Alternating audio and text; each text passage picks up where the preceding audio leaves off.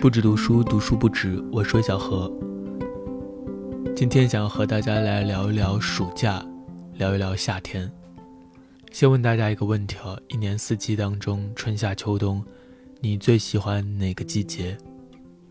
很久之前有人问过我这个问题，我的回答是冬天。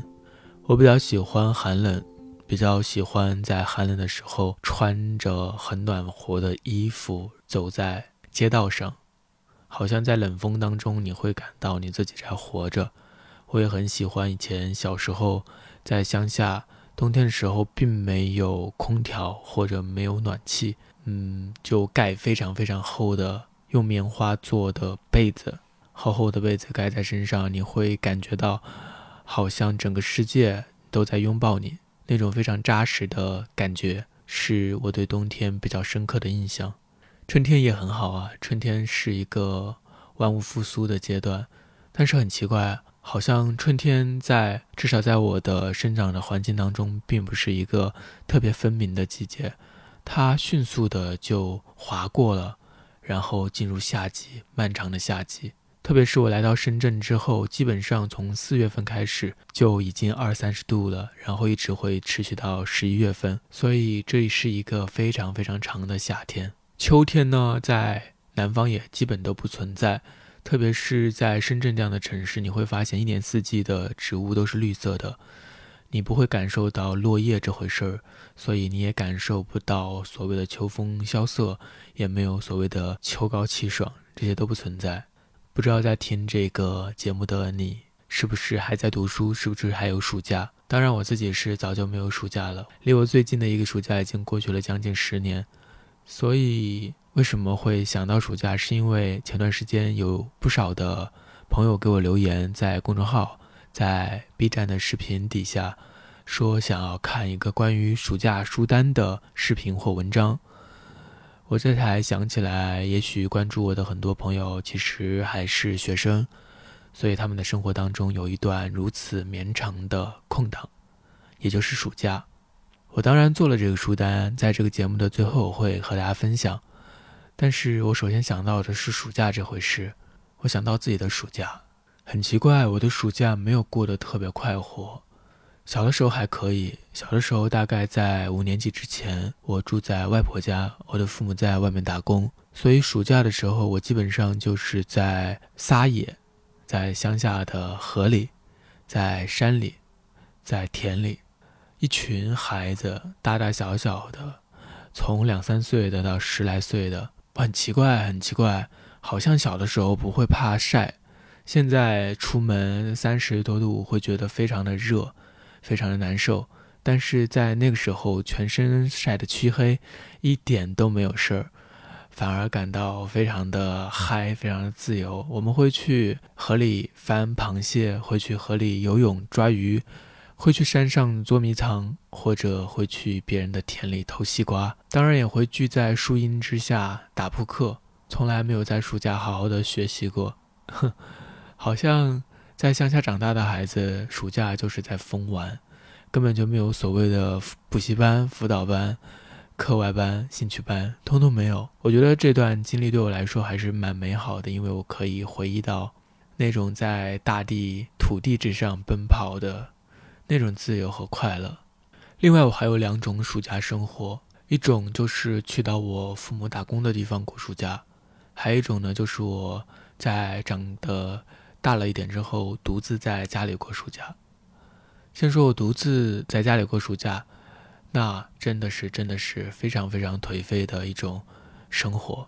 我不知道现在在听播客的人有没有过过这样颓废的生活？应该是高中吧。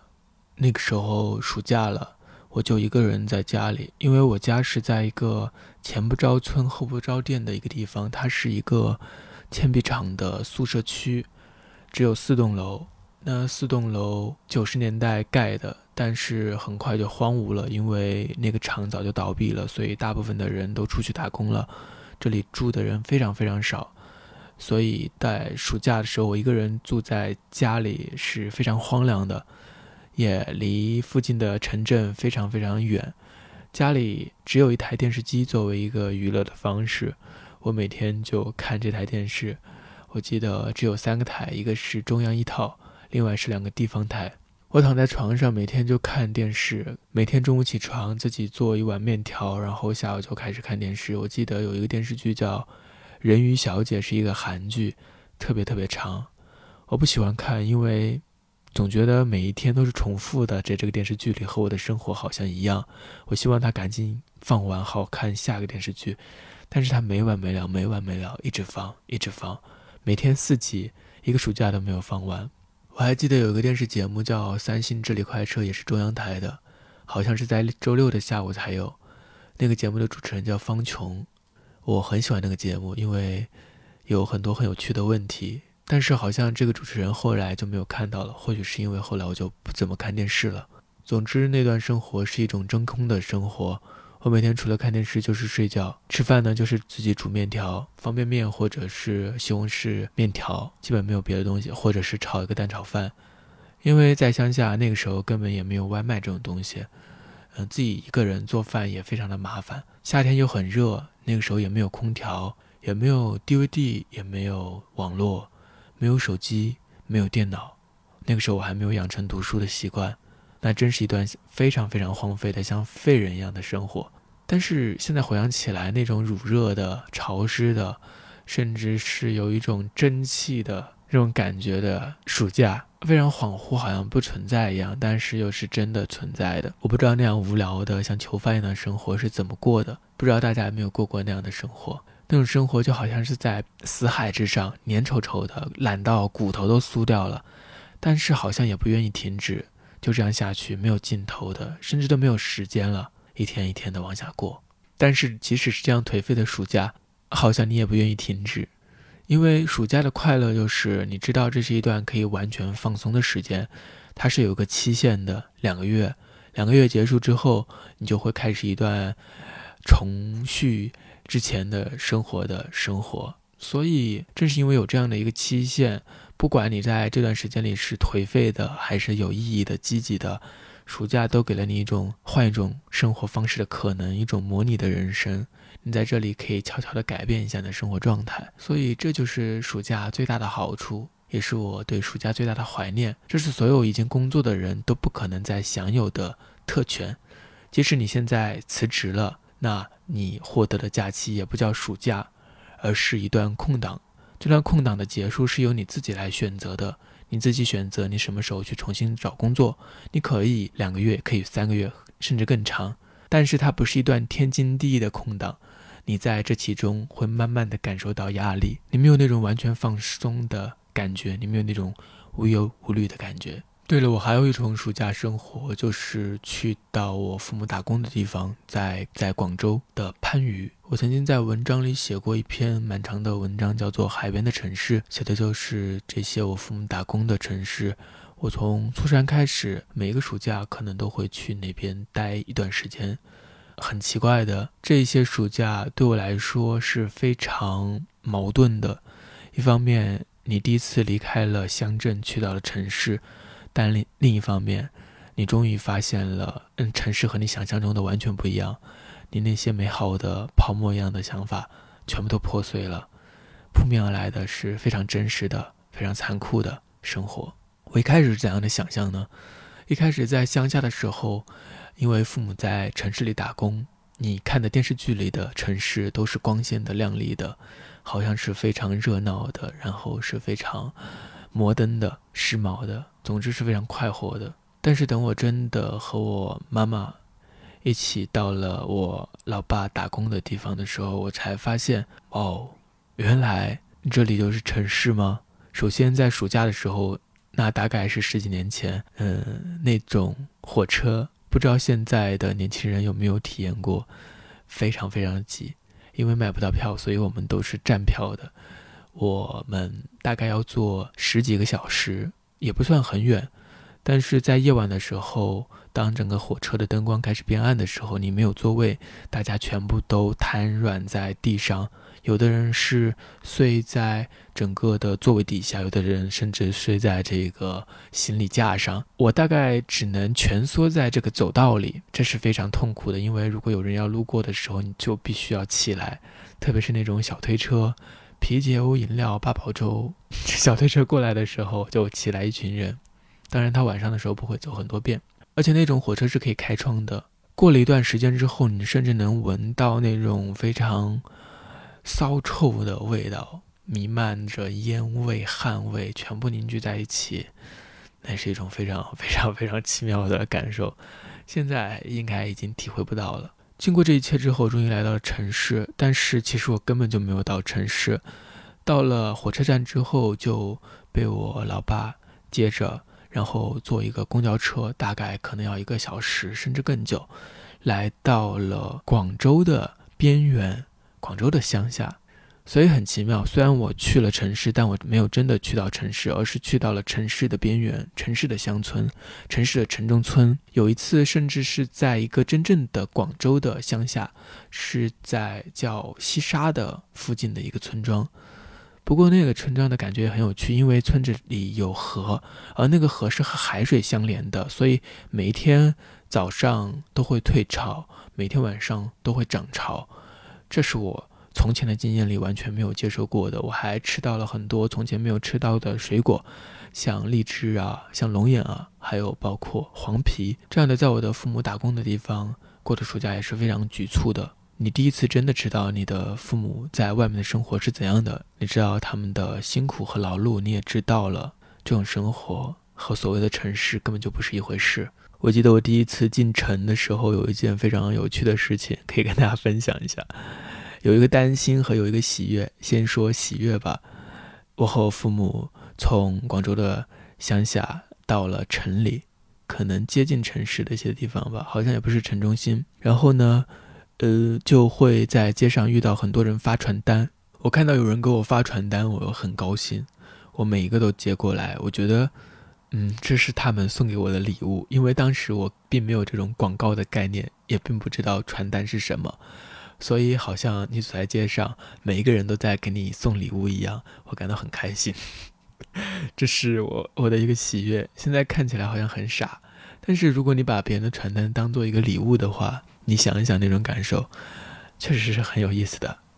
那另外一个担心是什么呢？担心就是我不知道该如何坐电梯，这是我很长久以来的一种担心。不是说那种扶梯哦，而是那种就是厢式电梯，呃，升降的这种，现在每一个楼里都有。但是那个时候没有坐过，我不知道该怎么按它，所以我很害怕。如果要面对坐电梯的时候，我该怎么办？但好在好像那些暑假里我都没有坐过电梯。现在回想起来，其实已经很多很多的那种初印象都已经有点遗忘了。后来我当然也在城市里生活，我大概回想的时候会知道，其实在一个城市当中真的是有折叠的空间的。就像在那些个暑假里。我和我父母生活的地方虽然是在城市，但大概就在一个城中村里，而且离市中心比较远，和真正的城市里的人的生活半径是毫不相关的。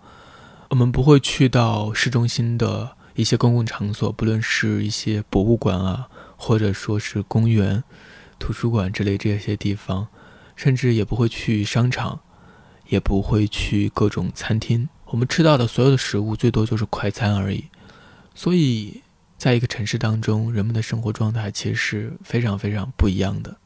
嗯，怎么说到了城市？我说的是暑假呀。对，在慢慢的随着年龄的增长，那种最开始在暑假的时候来到城市，来到父母的身边的那种快乐。它的浓度会慢慢的稀释，因为你越来越清楚的知道你的父母从事的工作是最底层的，你也越来越知道自己所处的一个社会阶层是在一个什么样的位置。你会慢慢有意识到这个城市是大的，是丰富的，但是是与你无关的。这种感觉是会让人灰心的，也会让我慢慢的感到沉闷。所以后来的暑假就越来越不好玩了，反而变得越来越沉闷。不过我的阅读也是从暑假开始的。最开始是初中的一个暑假吧，我一个人在家里，然后就从书架上翻出了我爷爷已经去世了，他留下的一本书，叫《范梨花招亲》，是一本评话。我看完了，竟然看的还挺激动的。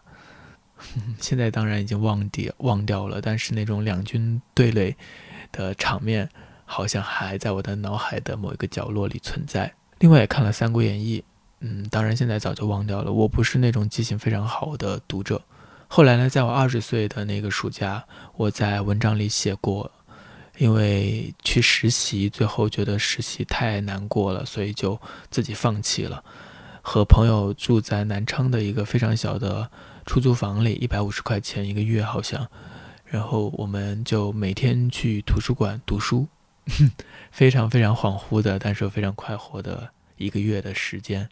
每天中午起床吃一个快餐，然后就去图书馆报道、看书，在一个一个书架当中逡巡、寻找，没有目的的到处游荡。你会看到，在那些自习室里有很多人在认真的备考，他们带着水壶早早就来占位，但是我和他们都不一样，我像一个闲散人员、一个游魂一样的，在一个书架一个书架之间游走。我不知道我要干什么，也不知道我要看什么。但是这里面也有种幸福感，你会发现有很多很多的东西你都很感兴趣，而且书这么多，你永远都看不完。那么好，那么最后呢，如果你也在过暑假的话，可以在评论里分享一下你的暑假生活、你的暑期经验。呃，那么最后的最后，和大家分享一下。我在视频和文章当中分享的暑期书单五本书。说起来，我自己在高中的时候经常会看一本杂志，叫做《八零后》，那是一本青春文学的杂志吧。我已经不记得里面的文章是什么样的一种文章了，但是我记得有一个暑假之前有一篇叫做《暑假书单》，里面列了五本书，其中有一本是余华的《活着》，一本是李敖的《北京法源寺》，还有其他的三本我不记得了，因为我只去找了这两本书来看。看了之后都还蛮喜欢的，呃，我觉得有时候书单就是这样一种东西，它也许没有什么道理，但是因为这个书单，我就和这两本书产生了连结。如果不是这个书单的话，我也许日后还是会看余华的《活着》，因为它非常的有名。但是我会不会去看李敖的《北京法源寺》，那就非常难说了。所以我的书单一直都没有什么好物。有些人会比较反感书单，但我想，只要你不是去按头。非要让别人去读的话，分享一个书单是非常有趣的事情，而且有些人可能就经由这个书单和一些书有了一种连接，那种连接是非常美妙的，是可以穿越时空的。所以，也许我接下来的这个小小的书单，也可以和大家有一个小小的连接。好，那下面要推荐的是五本书，首先是一本名著，是简奥斯汀的《曼斯菲尔德庄园》。好像每个假期都要读一本名著才说得过去，但其实我自己在那些暑假里是很少读名著的。呃，我读书其实很晚很晚。那简·奥斯汀是英语文学当中绕不过去的一个高峰，但是好像一提到他，首先大家想到的都是《傲慢与偏见》《理智与情感》或者《艾玛》。这个曼斯特菲尔德庄园提到的比较少。嗯，我以前写过一篇蛮长的关于简·奥斯汀的文章，我说读简·奥斯汀是会感到幸福的。因为虽然他写的是乡下的这种绅士啊，这种有钱阶层的这个青年男女的恋爱，但是其中却有一种深深的道德情感，没有那么浪漫。在简奥斯汀的世界里，虽然是爱情，但是这个爱情是建立在一种稳固的、扎实的一种道德秩序当中的。所以，如果你读进去，会感受到一种非常沉醉的道德情感。这个是现代小说没有办法给我们的。这也是我喜欢十九世纪的小说的一个原因之一，所以如果你还没有读过简·奥斯汀的话，或许可以去读一下《曼斯菲尔德庄园》。那第二本呢，是一本我之前通宵读完的一本书，是一本可以说是青春文学，是政治的生吞，它是一个悬疑小说。嗯，类型文学嘛，听起来好像低人一等，但是类型文学写好也并不是很简单的事情。在这本书当中，政治完成的很好，它的情节设置还有语言、人物塑造都非常的丰富流畅，并且呢，营造了一种非常独特的空间感。一般来说，咸鱼小说很容易写得很飘，因为所有的人物都会沦为作者手中的木偶，就为了完成作者的一个设计。但是深吞在这点上做的还是比较扎实的，充满了生活的细节，让故事不至于变得虚假。另外，比较感动人的是，因为在这个事件当中的核心人物是两个一直在被损害，但是却没有放弃的少男少女。这是一个复仇故事，也是一个纯爱故事，是一个悬疑故事，也是一个青春故事。它里面着重体现出了少年人的那种刚烈、那种赤诚，所以读起来是非常有感触的。还有第三本书呢，是一本可以拓宽你的思维的书，叫做《思考快与慢》，是丹尼尔·卡尼曼的一本好多年前的一本书吧。丹尼尔·卡尼曼是获得了2002年的诺贝尔经济学奖，他的研究方向主要就是这个，可以说是心理学和经济学的交叉领域。他在这本书当中有两个重要的概念，就是将我们的思考方式分为系统一和系统二。系统一简而言之就是快思考，也就是直觉思考；系统二呢就是慢思考，也就是严谨的理性的思考。很多人像我们都会以为自己是理性的，但这本书的大部分内容就是在向我们展现，其实我们很多时候都被系统一控制，只不过我们根本就不知道。所以看书的过程当中，你会一再的惊叹：原来如此，原来如此，原来我们总是会。误解自己，原来我们根本就没有自己想象的那么理性。这本书当中会有很多的概念，所以读起来，呃，会让你有一种拓宽眼界，然后更加了解自己的这种感觉。如果你还没有读过这方面的书的话，还是很推荐的。好，第四本呢是一本关于爱的书，叫做《爱的艺术》，是心理学家弗洛姆。之前我在很多渠道推荐过《逃避自由》，那是一本关于自由，关于我们现代人的一种困境。虽然我们渴望自由，但同时又在逃避自由的这样一种现状。那《爱的艺术》是写于逃避自由之后，出版于1956年。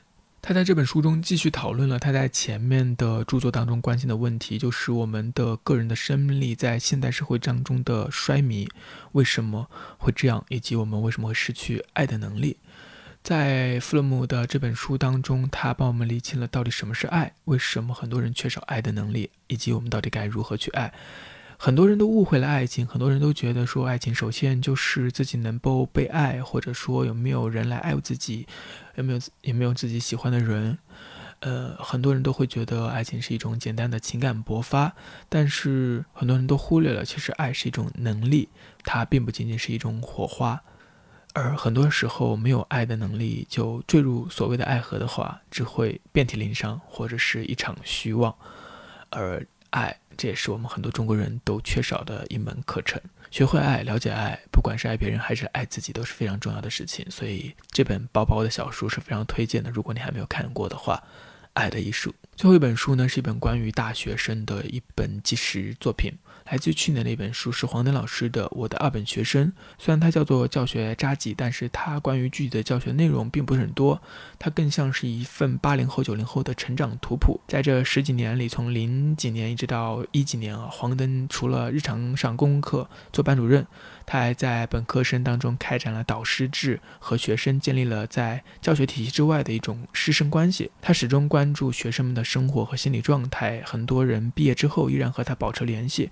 所以说，他记录了很多学生从他们的童年往事到他们毕业之后的一个呃，在城市里拼搏的一种状态。所以，他见证了一代年轻人的命运与生活。在阅读这一个个年轻生命的故事时候，我会有非常强烈的共鸣。就像我前面提到的一些个体的经验，在这本书当中也有很多很多很相似的故事。